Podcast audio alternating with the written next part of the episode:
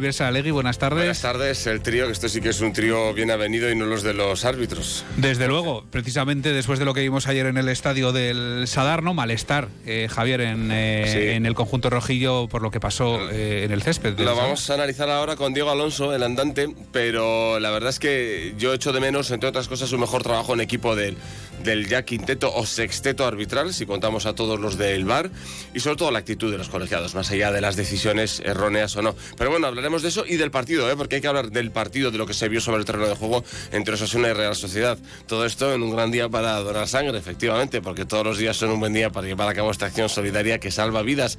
En la web de Adona, que es adona.es, tienen toda la información y el teléfono para pedir cita. El análisis de ese 0-2, esa derrota de Osasuna que le apea de la Copa del Rey con Javier Saralegui en Onda Deportiva. Hasta aquí llega la información de Navarra. Buenas tardes. Han escuchado el avance informativo patrocinado por Caja Rural de Navarra. Caja Rural de Navarra, siempre cerca. Descubre el plan Disfruta Seguro de Caja Rural de Navarra. Tendrás mayor protección al agrupar tus seguros pagando mes a mes. Dispondrás de ventajas exclusivas, gestor personal, orientación médica y asesoramiento jurídico telefónicos, experiencias de ocio. Disfruta de la vida y confía el resto a Caja Rural de Navarra. Consulta condiciones en cajaruraldenavarra.com. Ternera de Navarra, de nuestros campos, de nuestras gentes. Muy nuestra. Elígela en más de 170 carnicerías. Ternera de Navarra, Nafarroa Arachea. ¿Alguna vez se han preguntado cómo saber si tienen humedad en casa? La realidad es que a nadie le gusta vivir en una vivienda húmeda. Se trata de una situación que pone en riesgo nuestra salud. Vamos a hablar hoy de cómo medir la humedad en nuestros hogares y para saber más sobre ello nos acompaña el doctor Bartolomé Beltrán, asesor médico de Onda Cero. Hola, doctor Beltrán, buenas tardes. Hola, muy buenas tardes. Doctor, ¿cuáles serían los valores correctos de humedad en un espacio cerrado? Pues es una gran pregunta, porque la mayoría de los estudios realizados consideran que la humedad ambiental de un espacio cerrado debe mantenerse entre un 40 y un 60%. Por encima de estos valores nos encontramos con un exceso de humedad que puede provocar problemas a los edificios, sobre todo a los edificios que habitamos, pero también a la salud de las personas. ¿Y qué problemas puede causar la humedad en nuestra salud? Bueno, la humedad puede causar muchos problemas en, la salud, desde infecciones respiratorias, problemas de asma, alergias, incluso la aparición de síntomas de reuma y hasta eh, enfermedades óseas. Aunque no hay una relación directa entre un alto nivel de la humedad en casa y la aparición de este tipo de enfermedades, sí está demostrado que los enfermos que sufren reumatismos o artrosis padecen más en estos escenarios. Gracias, doctor. Hasta otro día. Buenas tardes. Muy buenas tardes. Un día descubres que tienes humedades en techos, paredes, están por todas partes. ¿Qué puedes hacer? Llama a Murprotec. Llama, Llama al 930 1130 o entra en murprotec.es. Si con las humedades te las tienes que ver, ¿qué puedes hacer? Llama a Murprotec. 930 1130. Murprotec. Cuidando tu hogar, cuidamos de ti. ¿Conoces el desafío Over Trails Adventure? ¿Te gusta pasear por la naturaleza? ¿Te gustaría disfrutar de un descanso activo en familia? Turismo y deporte van de la mano para conocer seis parajes únicos de nuestra tierra, nuestra historia, tradiciones y gastronomía. El desafío Over Trails Adventure es el evento turístico deportivo para disfrutar en familia, con amigos o solo durante seis fines de semana de abril a noviembre. La fuga de Ezcaba. Ruta de las bodegas y Camino de Santiago. La vuelta del patrono. Las golondrinas Valle de Roncal Trilogía de Bastani. La Ribera Huerta y Bardena. Conócelo y apúntate en la web desafíovertrisadventure.com. Navarra en la Onda. Javier Saralegui. Onda Deportiva. Las 3 menos 12 hemos vuelto a llamar a Diego Alonso, el andante. Hola Diego, ¿qué tal? Buenas tardes. Hola Javier, buenas tardes. Para hacer un análisis que no sea aquí un, monólogo y sobre todo para contrastar opiniones porque yo creo que después del partido de ayer y de la derrota de Osasuna por dos goles a cero y después de la actuación arbitral eh, necesitamos todos contrastar opiniones para ver si todos pensamos lo mismo o pensamos diferente, que es a veces lo más bonito, o cómo hemos visto las jugadas eh, conflictivas del partido. ¿no? Yo ya pongo por delante que las tres me parecieron penalti, eh, la del minuto 2 sobre Budimir y los dos penaltis que efectivamente pitó el, colegiado. ¿Cuál es tu impresión de las acciones que han causado tanto eh, enfado otra vez en Osasuna por considerarlas de diferente criterio las de las áreas? Hmm. Pues para mí la de Budimir es penalti bastante claro. He leído ¿no? argumentos por parte de realistas ¿no? de que a Budimir se le va el control, eh, pierde el dominio del balón, pero es indiferente. Eso, eso ya lo tiene que jugar el árbitro para sacar tarjeta roja. o, está recogiendo la piel ¿Sabes? Pero la realidad es que Zubeldia es, eh, eh, le arrolla, no arrolla de manera muy fuerte a Budimir, pero sí le impide igual eh, acercarse a ese balón de una manera mejor y obviamente para mí es un penalti clarísimo que yo creo que debería haber entrado el VAR, ¿no? Porque mm, yo creo que es un error manifiesto ¿no? del árbitro de campo que además está lejos y no lo puede ver, pues le tiene que, echar una mano. El de, el de Catena sobre Lenormand, a mí me parece que hay que hacer algo más para pitar penalti, no me parece tan claro. Es verdad que no ha pitado, pues ya que intervenga el VAR o no, mm, no lo tengo tan claro, ¿no? Porque no es igual un error tan, tan claro, ¿no? Eh, puede ser más interpretable, pero yo creo que hay que hacer más para pitar penalti. Lo que está claro que para mí no, no es tarjeta roja, porque Lenormand no está dominando el balón, como luego dice, ¿no? En el análisis del audio que no, que pudimos escuchar, ¿no? Que dice el árbitro de VAR, Ortiz Arias, que tira puerta, está en posición de tirar a puerta y el balón está sobrevolando por encima de él y yo creo que le iba a sobrepasar. ¿no? O sea, no, no me parece eh, tan claro esa tarjeta roja y luego el, tercero es penalti clarísimo de, Aitor, nada que, reprochar ese penalti.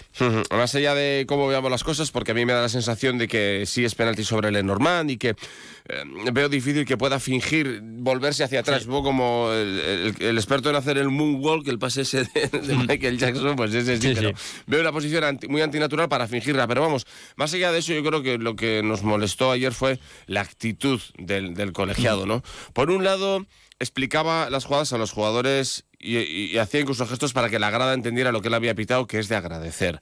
Por otro lado, tuvo una actitud un poco altanera, soberbia, un poco prepotente. Eh, por, por, ejemplo, con Aymar cuando se cae en el área y, le hace gestos muy evidentes, casi señalándole con el dedo de a mí ni una más de esas, ¿no?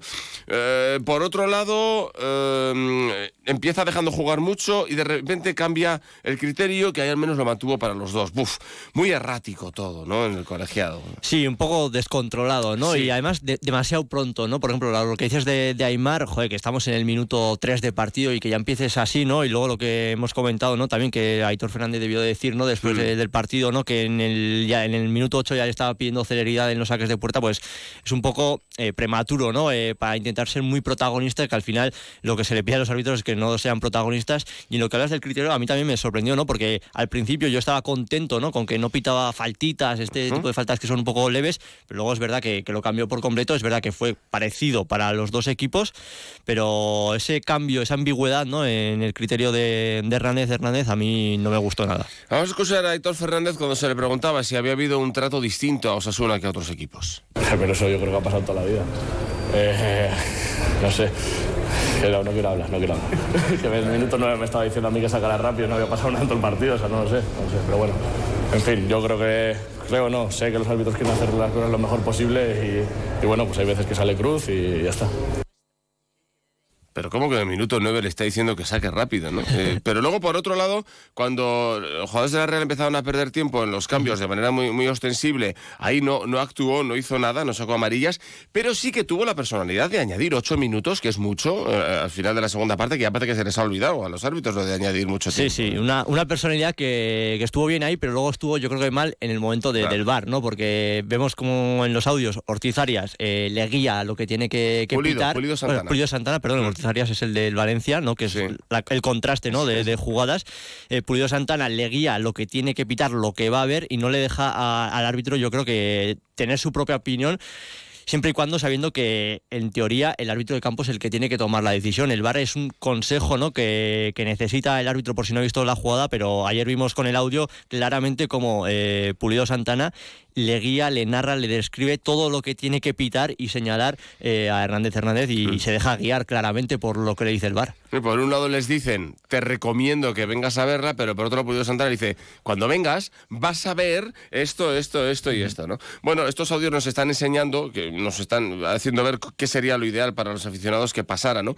Yo creo que un diálogo entre los eh, dos árbitros, que uno viera una cosa a otra, incluso que, que se consultaran entre ellos y que ayer le hubiera dicho Hernández Hernández, ¿qué te parece, Pulido? Eh, ¿Crees que eso que se manifiesta de gol? No, porque el balón está aquí, sí, porque el balón está allá, no, porque la pierna de atrás, sí, porque la pierna de adelante. Mm. Eso sería lo ideal. Pero bueno, más allá de eso, uh, Yagoba estaba ayer, Yagoba Arrasate, bastante abatido por la ilusión que tenían, evidentemente, mm. puesto todos en la, en la Copa del Rey, porque él mismo había dicho que era, que era un reto, y no era capaz, mm, en caliente, y lo entendemos, de analizar los errores que había habido en las jugadas que dan pie a los dos penaltis y los dos goles de la Real. Más allá de las decisiones del árbitro, eh, ¿aprecias errores en los dos goles, en las dos acciones de, la Real? El primero es un córner que hay un montón de rebotes, que al final el balón cae allí, hay un ligero agarrón a Lenormand, exagera el, eh, agarrón y, y, pita penalti. Error, no lo sé.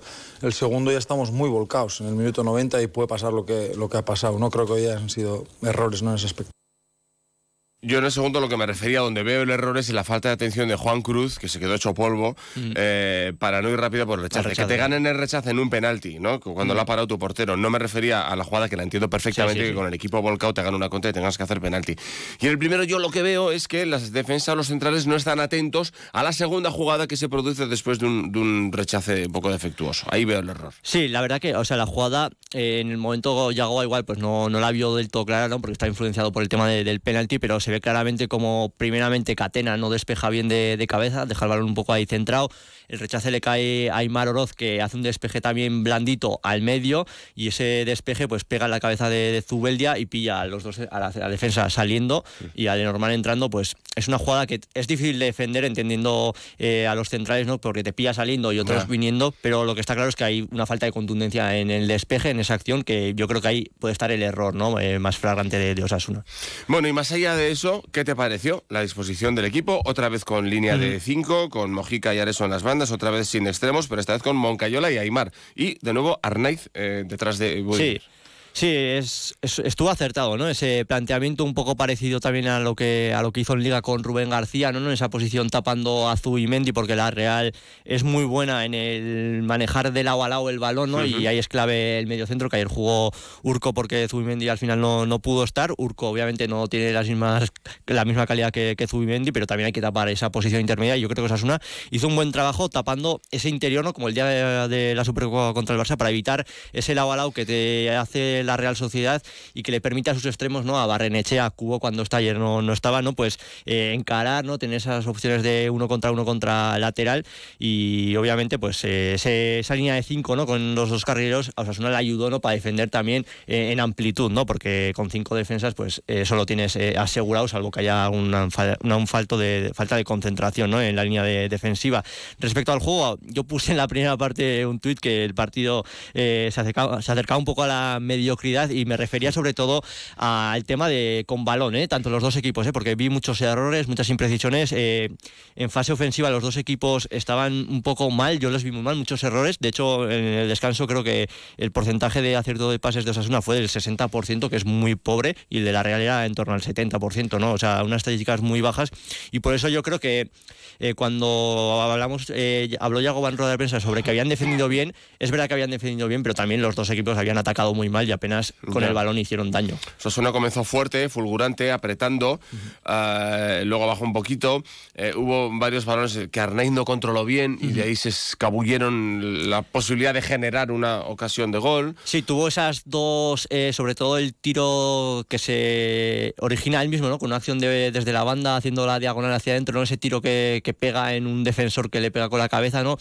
Tuvo esa sensación de peligro más que ocasión clara de, gol. De hecho, solo hay un tiro a puerta eh, en todo el partido, ¿no? Eh, también Arnaiz me acuerdo que tuvo otra de igual. Eh, eh, no atreverse a disparar antes, sí. ¿no? Eh, se quedó un poco estancado, siguió conduciendo y otro pudo haber tirado más. antes, ¿sabes? O otro pase tal, pero bueno, sí. eh, son situaciones, pero lo que está claro es que la segunda parte de Osasuna sí que, sí que estuvo mejor, además con un jugador menos eh, sacó ese orgullo que, que, hacía falta en un partido como, como el de ayer y sí que estuvo bien, pero para mí la, la Real Sociedad, o sea, en la línea de lo que está haciendo en la temporada, son los Champions, un, un, juego bastante ramplón, ¿no? Que no termina de encontrarse, pero bueno, como dijo Imanol en rueda de prensa, la actitud, pues la actitud es la que es y se está aprovechando de, de ese juego que, que a veces eh, no nos gusta porque uh -huh, pero, hay, hay, que decirlo. Sí, sí, sí, sí, pero claro, a todos los equipos les pasa y quizás por eso, pues si hablábamos el otro día que contra Barcelona la batalla de la pizarra al menos Yagoba consiguió neutralizar o entender bien cómo estaba jugando el Barça, pues ayer pasó tres cuartos de lo mismo, ¿no? Que fue el día que más igualado estuvo el partido,